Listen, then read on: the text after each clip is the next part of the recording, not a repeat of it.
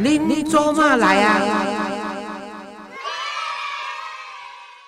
嗨，各位亲爱的听众朋友，大家好，欢迎您收听《林走马来了》，我是张月丽。今天呢，就是由我约丽代替黄老师来为大家主持单亲儿童文教基金会志工心路历程分享的系列。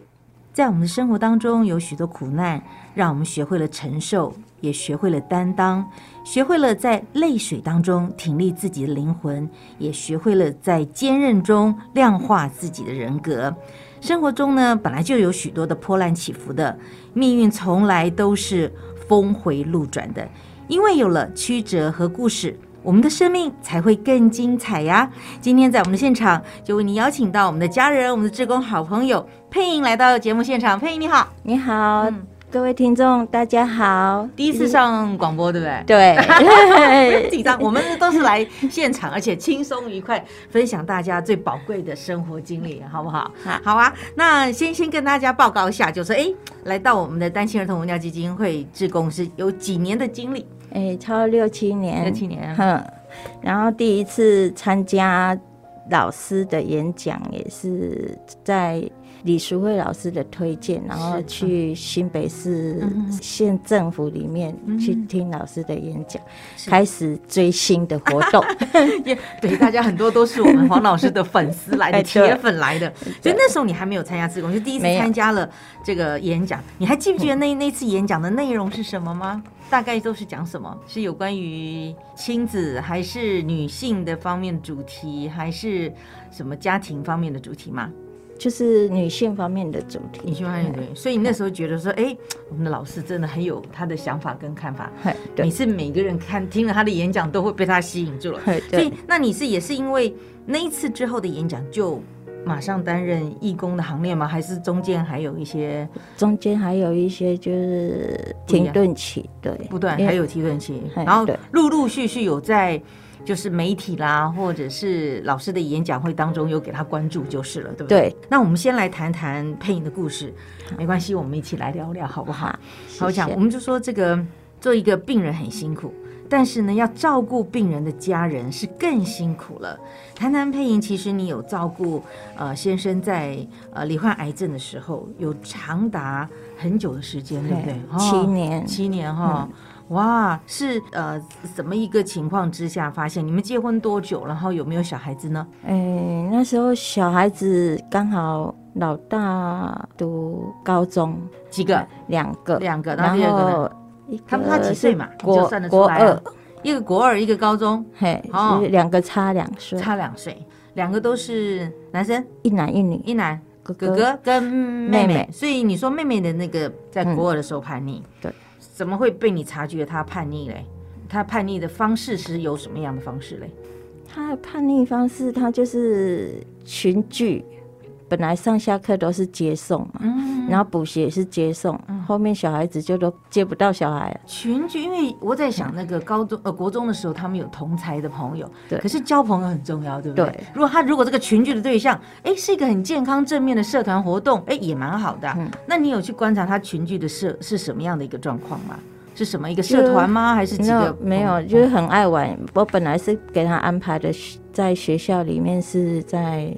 管乐队的那个管乐队的社团活动啦，对，可是他后面就爱玩，爱玩就跑去，可能就跟几个同学就不回家，然后就跑去外面玩了。你那时候也在伤脑筋。好，可是那时候的重心你要放在先生上面。对，那他怎么会发现他得了癌症？然后他的状况是怎么样？他那时候是吞咽吞咽困难，嗯哼哼，他是头颈癌嘛，啊，吞咽困难，他会觉得说，哎，颈癌呀，哎，头颈癌。所以他就会觉得说啊，我喝水会呛到，然后喉咙就好像有一次卡卡的。是，那在这个你在照顾他的七年当中，呃，碰到的辛苦，还有这些的，呃，这这在伤脑筋的事情是包括哪一些？跟我们分享一下。他他自己可以自由行动吗？他可以自由行动，但是在照顾的过程哈，像他那时候是必须要做气切。哦，因为肿瘤太大，化化疗没办法把肿瘤消掉，是。后面做气切啊，气切的部分是他那个一咳或是一个动作出来，他整个就是从气切口这样血是直接这样喷出来，啊就就常常都是这样子喷啊，然后那个要清他的痰啊，包括装他那个气切管，嗯，嘿，那还有喂食吗？那时候就是煮一些流质的东西给他吃，还可以直接从嘴巴这边直接可以流质的。对哦那他一定后来变很瘦，是不是？也还好，因为他本来就瘦瘦的，但也不不会说很瘦，因为我那时候我都是照顾的很好，一定是你 对很关心因为，对不对？我几乎都是蒸牛肉汤给他喝，嗯，吼啊低我妈鸡汤，嗯因为他没办法吃了嘛，是是是，就是都是以流质，然后流质哦买那个贝利素，早上跟晚上各一瓶，那时候一瓶就要很要贵呢，然后一呃一百六还一百七一瓶，嗯一瓶。啊，真的就是在照顾李艾先生期间，然后如果又碰到了这个女儿又在青春叛逆，哇，哎，那你那时候怎么办？你还有没有就是你是全心照顾，你还有没有工作？有那时候我还要做面摊养家，还要做面呢？哇，嗯那你真的是一头蜡烛啊，很多都在 很多头烧烧呢，不是两头是多头烧嘞。哎对。哦，你们是自己住吗？还是还有跟长辈住？有没有人可以帮你照顾什么之类的？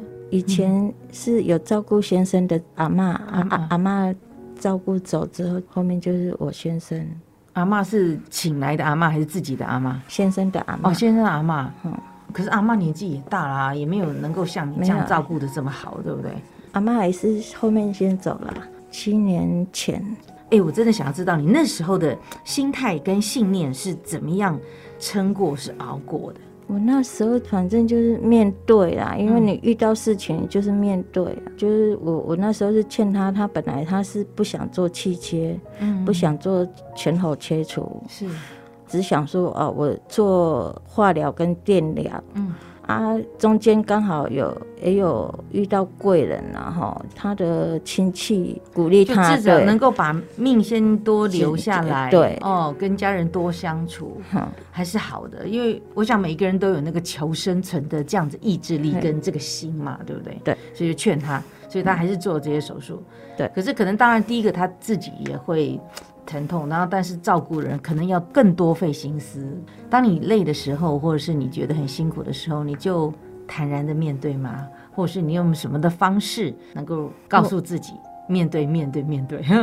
我那时候就是真的也也没有时间去想那么多了，但是真的是也是每天哭了，因为就是先生这样子嘛，嗯啊小孩子又叛逆嘛，小孩叛逆那时候也讲不通，对不？嗯对，然后当中姐姐也是跟我讲说啊，那你你就写写字啊，啊你又那么爱唱歌，姐姐是你的姐姐，我的亲姐哦你，的亲姐姐，嘿，啊后面嗯。我就也都过年的时候，我都会写一些春联呐、嗯哼哼，送给呃我我的客人呐、会写啊他们很特别去学吗？没有。还是天生的一就会写了一手的好字，真的哦哦，你有这个天分，这样子。哦。除了顾面摊之外，然后嗯。真的你有空余时间，真的就把自己的心情稍微再再借由这个书法来做个这个等于说是一个洗练啦，对不对？对然后也也刚好也可以可以送人那些。不过真的就是这个事情多久以前了？后来后来很抱歉，就是先生就过世了，是不是？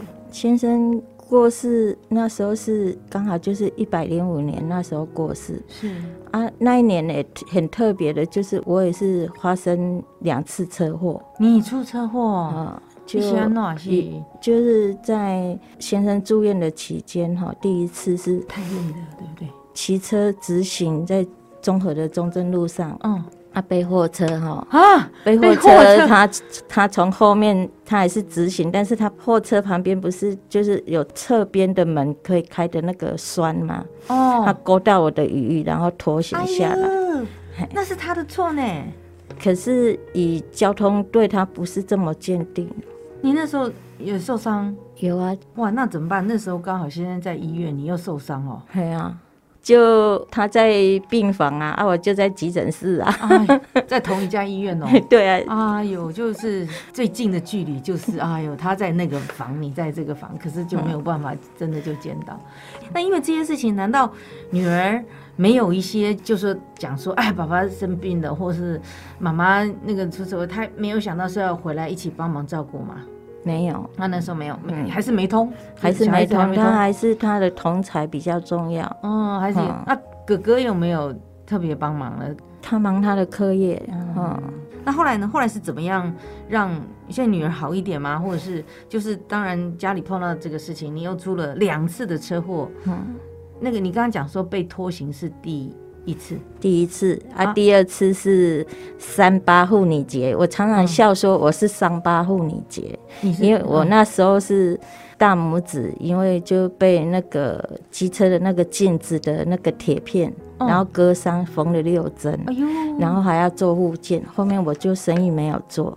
大拇指怎么会被摩托车的镜子割到？它不是镜子在旁边吗？啊你，你你去了 A 卡你啊？因为在路口嘛，啊，嗯我就是要停车，然后停看厅嘛。啊，嗯。年轻人他骑很快，嗯，他就就直接就撞，从后面撞，然后人整个喷飞，然后那个机车的镜子就破掉啊，啊嗯破掉。我们镜子不是有那个镜框嘛，那个是白铁的，很利就，然后累直接就割伤。可是问题是我重点是你整个人被喷飞哎，我那那时候是惊有晕倒，哦晕倒。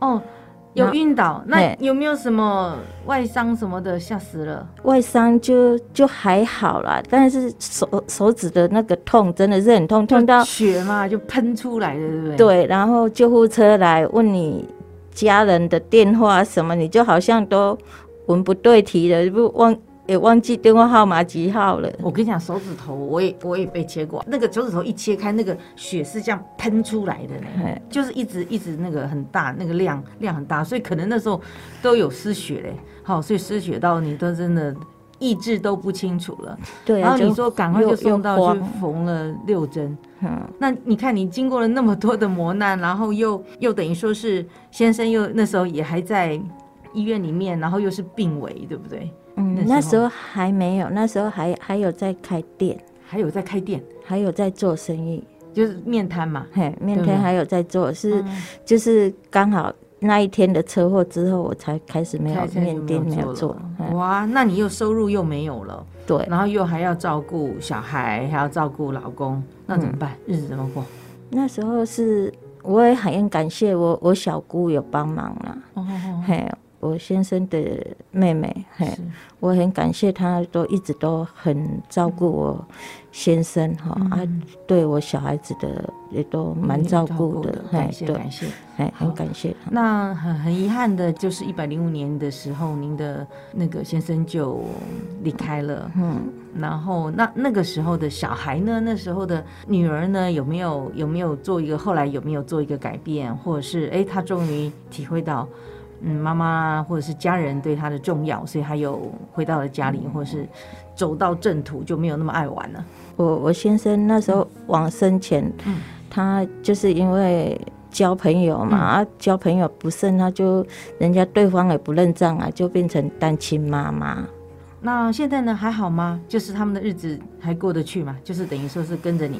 对后来在一百零五年的时候，你也就加入了我们的基金会。对，那那时候黄老师的哪一句话或是哪一件事情，可以对你影响最深，或也特别帮助你的吗？在呃加入基金会之后，对您的生活，或者对你的家庭，或对你的心理，甚至小孩，有没有什么样的帮助？嗯，有啊，像老师啊，嗯。他在你人生最低潮的时候，嗯。老师会跟你很温馨的拥抱，然后跟你讲说：“佩莹，嗯。这里基金会永远都是你的后家厝，好，啊嘿，希望你安尼定等来我来家，甲家人大家吼，嗯。安尼大家行行看看安尼。嗯啊，所以老师诶常常就是办活动，让家人这样长期相聚嘛，相聚，好，啊，大家联络感情，这样也是很好。我我我觉得老师真的是就搞了一手，有时候 也是对不对？逢年过节或者是平常都会都会很很会照顾我们家哎、人哈。对，真的是。我我觉得我们没有做什么事啊，老师的礼师真的是很多。有啦有啦，你们的参与就是给我们 给老师最大的一个支持跟鼓励了。然后他有讲他的一句经典话哈，嗯，他的语录上他讲说，嗯人活着是为了说故事。我很喜欢他听了这一句话，而且他真的是哈很幽默哈，很有智慧的，四两拨千斤的去帮我们解答一些我们我们可能遇到事情可能会去钻牛牛角尖啊，对家人哦，或者是对处事方面，他都会帮我们帮你做一个一个一个不同的见解来来开导你。对那时候先生过世，有没有老师有没有特别安慰你，或是用什么方式呢？有给我很大的拥抱，就鼓励嘛，对不对？就让你觉得说，哎，心里就很踏实的，有个像娘家的这个家人在这边。那小孩子后来就女儿的事情，你有没有也也问一下老师，你应该用什么样的方式来照顾她，或者是应该怎么支持，继续支持你的这个孩子？嗯，其实老师有教我方法，但是他外面的朋友圈太大了，嗯，不是人人讲的讲，一只牛若花春吼，是十个人救嘛救袂行，嗯何况你就是要跟他斗智，嗯，哼，那现在让他独立吗？还是他现在还是跟着你一起？你的女儿？跟我一起生活，但是他有时候有在家，有时候不在就又，跑掉了。那小孩子？几乎都是我在带，今晚归回啊？今晚六岁，哦你中班，马上回中班的了哎。呀，可能看看年纪渐长的时候，或者是孩子有需要妈妈的时候，看他会不会回心转意。他现在应该有有没有有没有有有有工比较作有，他有在做美甲，跟老师保持一个联系？好，嗯有有机会跟老师聊聊，对不对？带女儿来跟他聊聊，然后带孙子来跟老师玩一玩，好。这样让大家都很开心。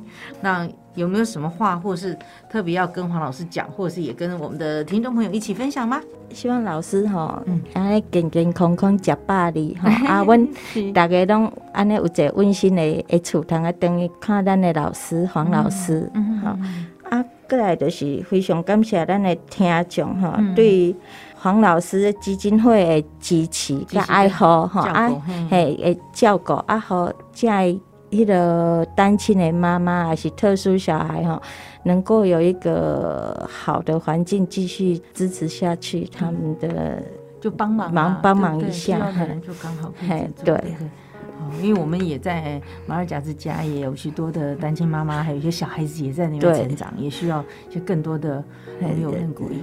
那一路走来，你有没有特别的心情要跟大家分享？我觉得你也是一个走过来人呐、哦，来跟大家分享你这一路的心路历程。好好没有，就真的是嗯我，我还还得是要跟老师学习，要像老师 真的是遇到事情哈，可以很自在哈嗯啊，不会去慌张，他很不断的可以去想说啊，我下一步我要怎么走，怎么走，嗯我就觉得我真的是很崇拜他，真的哦很不简单的。其实真的有时候配音说你真的很难过的时候你就哭，但是哭泣并不是一个屈服，对不对？然后退后也并不是认输，那放手其实让孩子去也不是一个放弃。然后呢，你不跟他去讨论，就沉默，也可能不是说无话可说。有的时候呢，就是要在这个环境当中，就是让他这种顺势而让他成长，在逆境当中，我觉得这个配音最最棒的就是你，就是把承担了所有的辛苦，然后偶尔用你的书法哦，用你的生活当中，然后把它来做个化解，然后安住了自己，你把你自己的心看住了，把你自己稳定了，你才能够慢慢把这个家，然后把把你这环境照顾好。我想一路过来，你也照顾了您的前夫，也照顾等于说先生嘛，对不对？嗯然后也照顾了孩子，那现在也要把你自己照顾好。然后也谢谢你要在我们的基金会 当义工，跟着我们谢谢黄老师加巴黎，让大家都有一个平安幸福的娘家，可以大家一起在一起，好不好？好，好，感今天节目当中也谢谢谢姐，谢谢谢谢，谢谢大家都要幸福哦，平安平安，会谢谢。谢谢。